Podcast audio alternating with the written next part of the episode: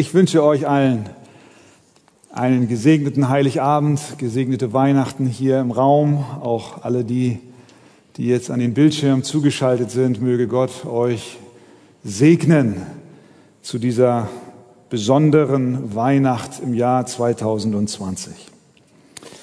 Wir haben die Weihnachtsgeschichte gehört aus Lukas Kapitel 2. Da ist ja die Perspektive mehr die des Menschen.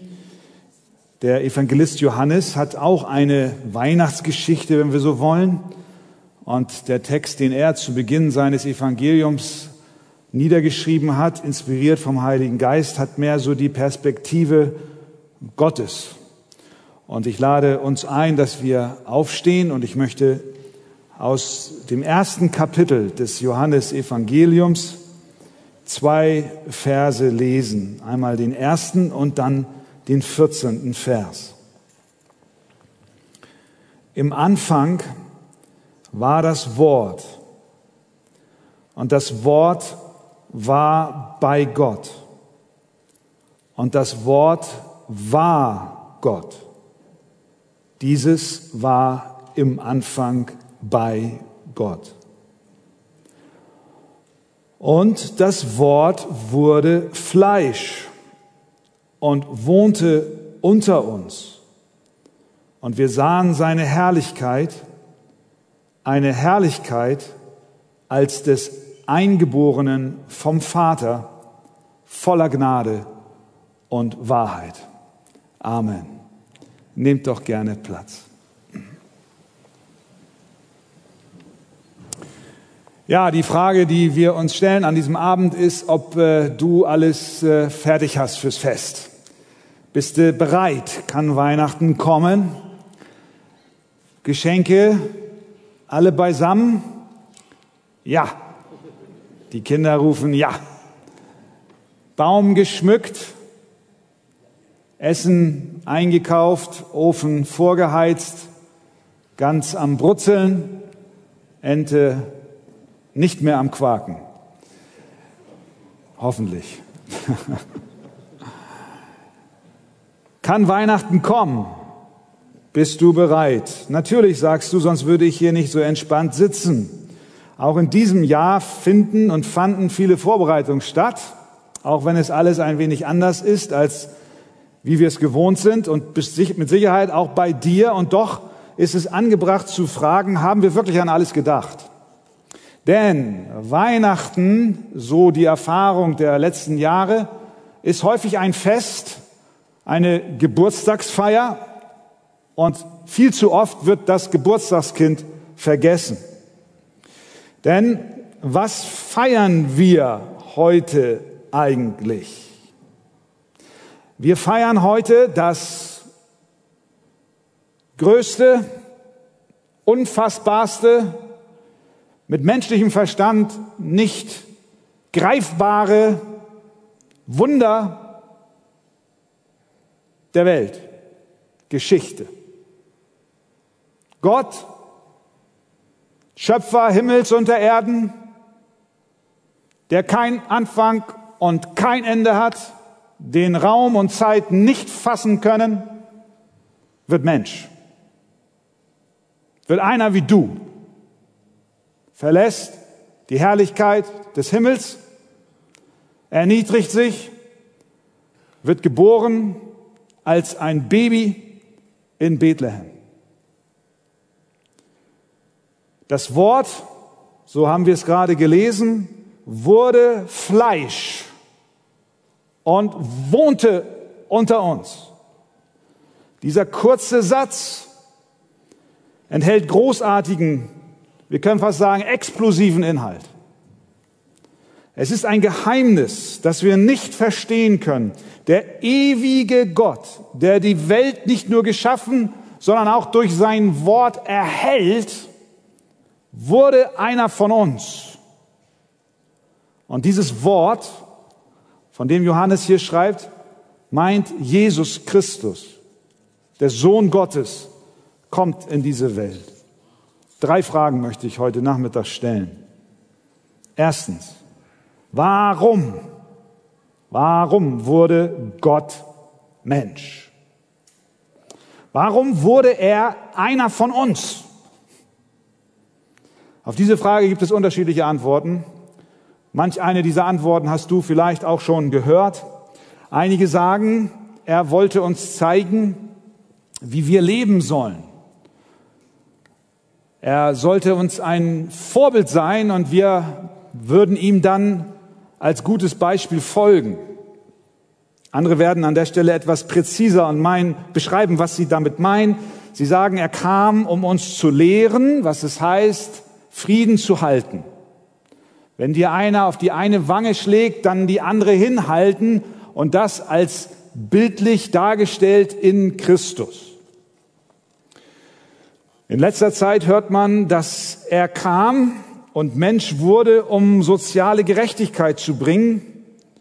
Und in noch jüngerer Vergangenheit hören wir immer häufiger, er kam, um zu zeigen, was es bedeutet, nachhaltig zu leben. All dies sind Themen, die heute am 24.12. und auch morgen am ersten und übermorgen am zweiten Weihnachtstag von den Kanzeln unseres Landes verkündigt werden und bis zu einem gewissen Grad steckt in diesen Antworten ja auch Wahrheit drin. Und doch wage ich zu behaupten, dass das nicht der Kern der Motivation Gottes war und die Frage nicht wirklich umfassend beantwortet. Warum, warum wurde Gott Mensch? Was sagt die Bibel? Nun, als Josef sich von Maria trennen wollte, weil er hörte, dass seine Verlobte schwanger war und er zugleich wusste, dieses Kind kommt nicht von mir, da dachte er in seinem Herzen, Maria zu entlassen. Menschlich absolut nachvollziehbar. Sie muss ja fremdgegangen sein. Anders war das Kind nicht zu erklären. Und in diese innere Zerrissenheit des Josefs, einerseits die Liebe zu Maria und andererseits dieser Schmerz, den er empfinden musste, in diese Situation hinein kommt ein Engel und sagt zu ihm, Josef, Sohn Davids, scheue dich nicht, Maria, deine Frau, zu dir zu nehmen, denn was in ihr gezeugt ist, das ist vom Heiligen Geist. Sie wird aber einen Sohn gebären und du sollst ihm den Namen Jesus geben, denn er wird sein Volk retten von ihren Sünden. Warum kam Jesus? Warum wurde das Wort Fleisch? Warum wurde Gott Mensch? Um uns zu retten von unseren Sünden. Aber was bedeutet das? Was heißt das? Er kam, um uns von unseren Sünden zu retten. Mit dem Wort retten oder Rettung verbinden wir viel. Wir können uns vorstellen, was das heißt. Wir sehen vielleicht vor unserem inneren Auge einen Menschen im vierten Stock eines Wohnhauses am offenen Fenster um Hilfe schreien und hinter ihm brennt die Wohnung und er hat keinen Ausweg mehr. Was passiert? Die Feuerwehr kommt und rettet ihn. Oder ein Auto, Totalschaden im Straßengraben, Mensch eingeklemmt, dringend auf Hilfe angewiesen, sonst verstirbt er. Wer kommt? Der Rettungssanitäter oder der Retter, äh, Rettungsarzt. Aber was bedeutet es, wenn Gott nun einen Retter sendet, nämlich seinen Sohn, um uns zu retten von unseren Sünden. Was heißt das? Warum ist das so, so wichtig, dass Gott sogar bereit ist, seinen Sohn zu geben, seinen einzigen, der sogar sein Leben lässt am Ende am Kreuz von Golgatha. Nun, die Bibel gibt uns Antwort. Der Apostel Paulus schreibt in einen seiner Briefe, denn ich schäme mich des Evangeliums von Christus nicht, denn es ist Gottes Kraft zur Errettung für jeden, der glaubt. Hier haben wir wieder dieses Wort Rettung. Das Evangelium von Christus ist Gottes Kraft zur Rettung für jeden, der glaubt. Und nun, zwei Verse weiter, schreibt Paulus, von was wir denn gerettet werden. Er schreibt, denn es wird geoffenbart, wir können auch sagen, denn es wird sichtbar, Gottes Zorn vom Himmel her über alle Gottlosigkeit und Ungerechtigkeit der Menschen. Das heißt, zuallererst bedeutet Rettung, Rettung vor dem Zorn Gottes. Gott wird Mensch. Warum wird er Mensch? Um uns zu retten von unseren Sünden. Und das bedeutet, uns zu retten vor dem Zorn Gottes, den wir nämlich alle verdient haben, weil wir alle gegen ihn gesündigt haben. Sünde ist Rebellion gegen Gott, Missachtung Gottes und diese Rebellion und Missachtung mündet in Gottes gerechtem und heiligen Zorn. Und nun kommt Gott selbst und rettet uns vor seinem eigenen gerechten und heiligen Zorn, den er über alle Menschen ausgießt aufgrund ihrer Verfehlung. Warum wurde, warum wurde Gott Mensch? Warum tat er das? Um dich zu erlösen vor seinem heiligen und gerechten Zorn, so die Bibel. Deswegen feiern wir Weihnachten. Wir feiern heute die Geburt Jesu Christi, die Menschwerdung Gottes. Und wir stellen fest, Gott sandte ihn, um uns zu erlösen vor seinem eigenen Zorn. Aber nicht nur das. Rettung von unseren Sünden bedeutet auch Rettung vor der Strafe für unsere Sünde. Wir können auch sagen, positiv ausgedrückt, Vergebung unserer Sünden. Derselbe Paulus schreibt, er hat auch euch, die ihr tot wart in den Übertretungen, mit ihm lebendig gemacht, indem er euch alle Übertretungen vergab. Gott wurde Mensch in Jesus Christus, um uns zu retten von den Folgen, nämlich den Konsequenzen der Strafe der Sünde.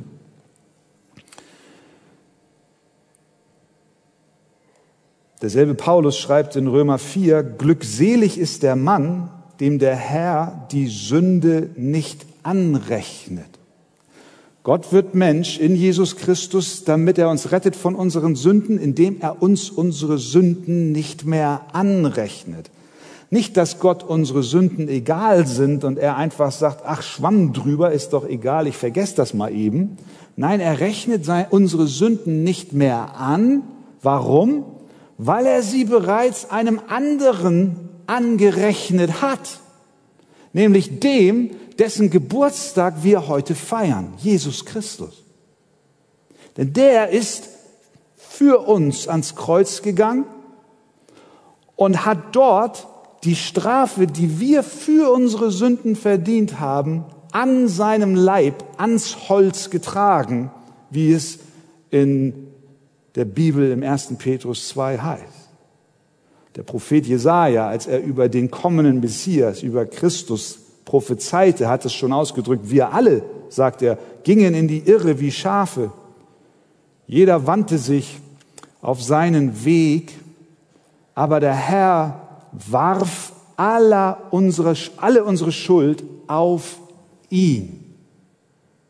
Warum ist, warum ist Gott Mensch geworden? Warum ist das Wort Fleisch geworden? Warum ist Christus in Bethlehem geboren? Warum sitzen wir heute Abend, heute Nachmittag hier und feiern Weihnachten?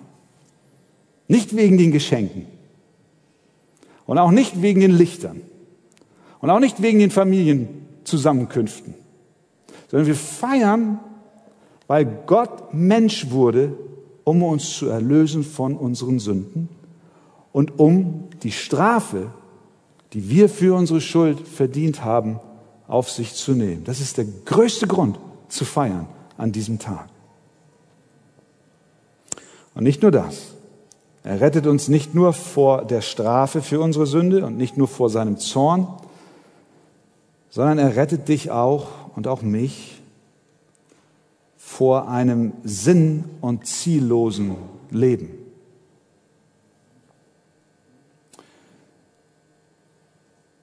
Glaube, wir alle waren in einer großen Schockstarre, als der erste Lockdown in diesem Jahr stattgefunden hat und plötzlich alles nicht mehr so war, wie man sich das vorstellt und auch wie man es kannte. Alle Sicherheiten schienen wie zwischen den Händen zu zerrinnen. Das, was gestern noch gesetzt war, war morgen plötzlich in Frage gestellt. Geschäfte leergeräubert. Bestimmte Artikel gab es nicht mehr. Ihr könnt euch erinnern. Und es war eine große Angst und Sorge. Dann kam der Sommer, es lief besser. Man hat Corona schon fast vergessen. Und heute sitzen wir hier und stellen fest, es ist nicht vorbei. Und viele von uns, und ich hoffe und bete, dass alle diese Frage stellen, ja, was ist mein Leben eigentlich? Auf was kann ich mich überhaupt noch verlassen? Was, was ist, wenn alles wegbricht? Wenn mein Beruf wegbricht, wenn meine Gesundheit wegbricht, wenn meine Sicherheit wegbricht, wenn der Friede in meiner Familie oder sogar in unserem Land wegbricht. Was bleibt mir? Anders gefragt, warum lebe ich? Gott wird Mensch. Das Wort wird Fleisch, um uns zu erlösen, um uns zu retten von dem Zorn Gottes, von der Strafe für unsere Sünde und auch von unserem sinn- und ziellosen Leben. Er will dir Sinn und Richtung in deinem Leben geben. Das schreibt die Bibel. Im 1. Petrus heißt es, denn ihr wisst, dass ihr nicht mit vergänglichem Silber oder Gold erlöst seid von eurem nichtigen Wandel. Das ist so ein alter Ausdruck. Man kann auch übersetzen, die neue Genfer übersetzt, von eurem sinn- und ziellosen Leben, das schon eure Vorfahren geführt hatten. Jesus Christus will uns erretten von einem Leben, das keinen Sinn macht. Er will dir Sinn im Leben geben. Wie? Zweitens, wie kann Jesus uns von den Sünden retten? Er kann es tun, indem er wahrer Mensch und wahrer Gott wird. Wir haben es gelesen, wir haben es gelesen am Anfang. Der erste Vers des Johannesevangeliums macht es deutlich. Es heißt dort, im Anfang war das Wort und das Wort war bei Gott und das Wort war Gott. Dieses war im Anfang bei Gott. Und dann heißt es später, das Wort wurde Fleisch. Also Gott war da vor aller Existenz, von Ewigkeiten her war er dort er war immer schon da und bei ihm und mit ihm war sein Wort, was uns Johannes erklärt, sein Sohn ist. Also Jesus Christus war nicht nur bei Gott, sondern es das heißt, das Wort war Gott. Und dieses Wort, was Gott war vor Ewigkeiten, wurde Fleisch und wohnte unter uns, in Bethlehem geboren. Das heißt, Jesus Christus kam auf diese Welt und er war vollkommen Gott. Und zur gleichen Zeit wurde er aber auch Mensch. Er nahm vollkommen die menschliche Natur an. Als er geboren wurde, nahm er zu seiner göttlichen Natur eine menschliche Natur an, so dass er Gott und Mensch zugleich wurde. Und das war nötig, um uns zu retten. Denn eine solche Person mit zwei in sich getrennten Naturen, vollkommen Mensch und vollkommen Gott, war unerlässlich, um überhaupt unser Retter werden zu können. Und dieser Retter, der einzigartig ist, den es auf der ganzen Welt niemals zuvor in dieser Form gab und niemals danach geben wird, sondern nur in Jesus Christus Vollendung hat, dieser Christus ist diese Ausnahmeperson. Er musste Gott sein. Warum musste er Gott sein? Weil ein Mensch keinen Menschen erlösen kann. Denn ein Mensch, der selber in seinen Sünden verloren ist, kann den Nächsten nicht retten. Wenn du im Sumpf steckst und untergehst, kannst du nicht deine Hand ausstrecken und deinen Nachbarn, der ebenfalls im Sumpf ist und untergeht, rausziehen. Es bedarf einer Hand, die von oben kommt, von außen wirkt und von außen die Rettung bringt. Und das kann nur Gott schenken. Und deswegen musste Christus wahrer Gott sein. Und zur gleichen Zeit musste er auch Mensch sein. Denn es brauchte einen Menschen, der für die Sünden seiner Artgenossen stellvertretend sterben kann. Denn wie soll Jesus im Himmel die Strafe, den Tod für unsere Schuld auf sich nehmen, wo es im Himmel doch kein Tod gibt? Also muss er auf diese Erde kommen. Er muss Mensch werden. Denn Menschen waren es, die gegen Gott gesündigt haben.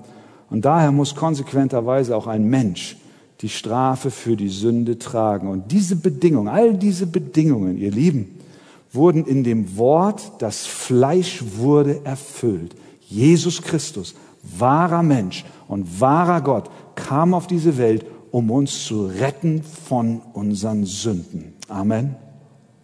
Und dann stellt sich natürlich und das ist die letzte Frage, stellt sich die Frage, was, was muss ich jetzt tun, um gerettet zu werden? Etwa 2000 Jahre ist es her,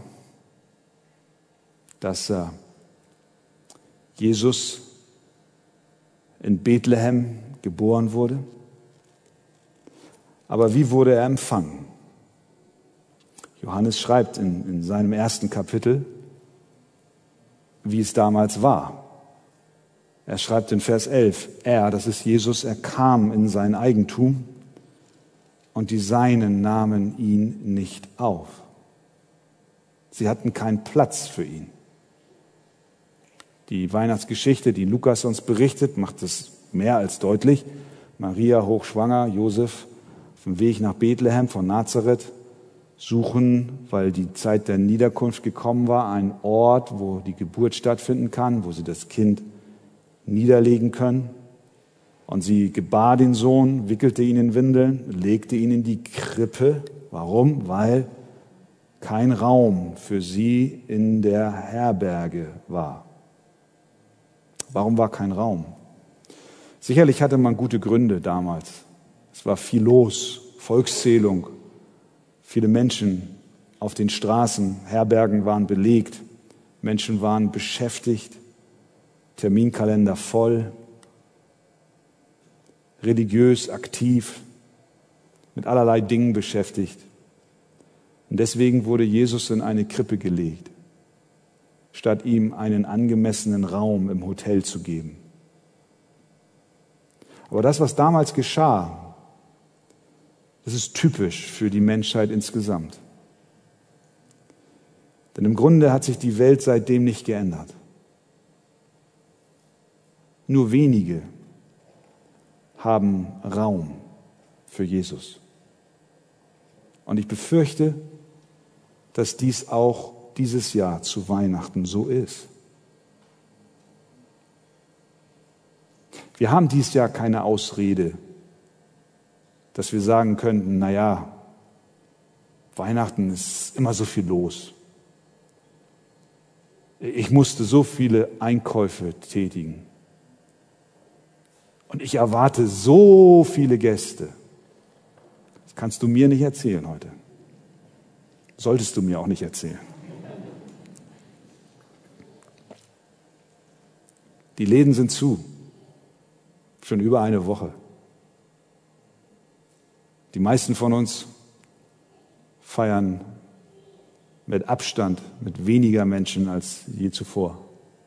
Viele von uns werden heute Abend sogar alleine sitzen vor dem gedeckten Tisch. Lasst uns nicht sagen, wir hätten dieses Jahr keine Zeit für Jesus. Es wird das entschleunigste Weihnachtsfest sein, was wir vermutlich seit dem Krieg in unserem Land erleben. Wenn man damals überhaupt von entschleunigt reden konnte, natürlich nur in einem gewissen, in einer gewissen Sicht. Oma und Opa, Onkel, Tante, Cousin, Cousine bleiben zu Hause. Du hast Zeit. Du hast Zeit. Dieses Jahr mehr als alle Jahre zuvor. Mein Gebet und meine Hoffnung ist, dass du die Zeit nutzt. Weihnachten zu feiern, in dem Bewusstsein dessen, was damals wirklich geschah. Und nicht sagen, nein, ich habe keinen Raum.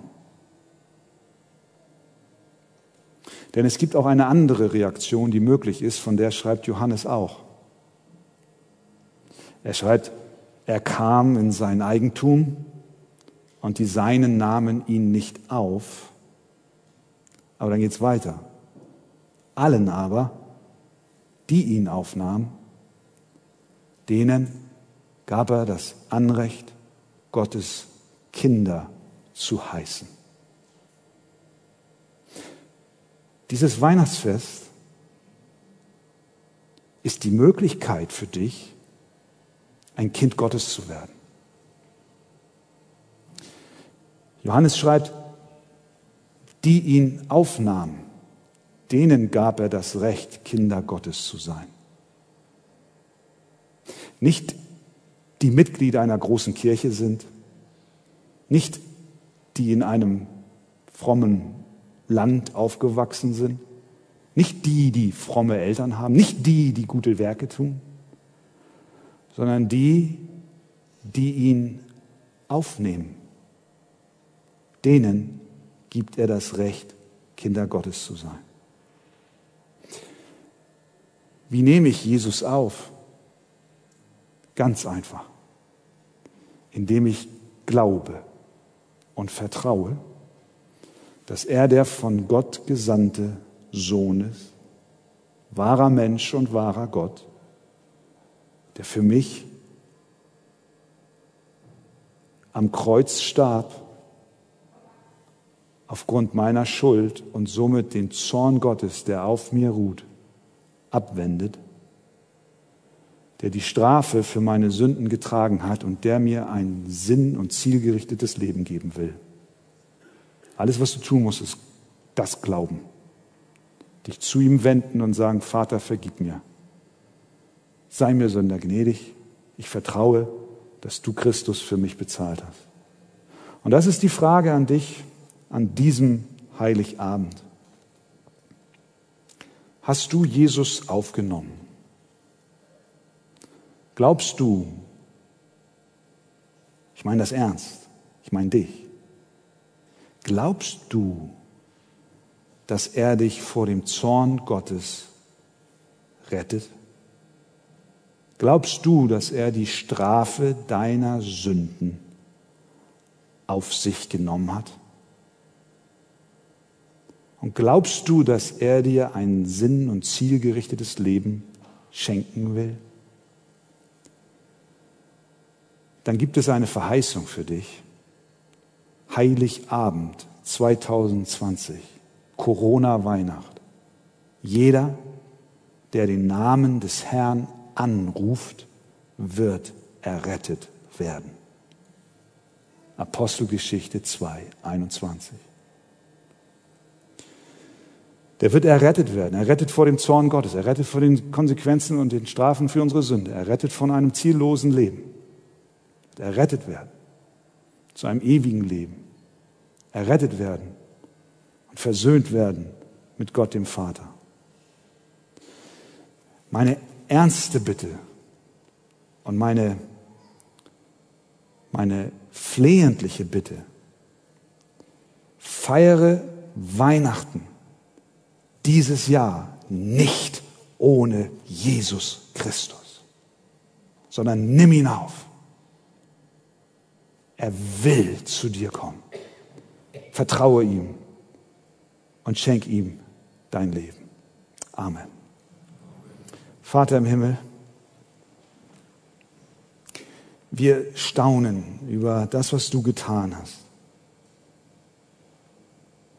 Dein Rettungsplan ist nicht menschlicher Natur, sondern ohne Frage göttlicher. Du hast deinen Sohn gesandt auf diese Erde und wir feiern heute seinen Geburtstag und wollen dir von Herzen danken, Herr Jesus Christus, dass du gekommen bist, um uns zu retten. Und unser Gebet ist, dass du auch diese Predigt, wenn sie auch mit schwachen Worten gesprochen wurde, benutzt, um Glauben in den Herzen der Zuhörer zu schaffen. Dass Menschen gerade jetzt, die noch nicht zuvor ihr Vertrauen und ihren Glauben auf Jesus Christus gesetzt haben, es tun gewirkt und befähigt durch das Werk des Heiligen Geistes.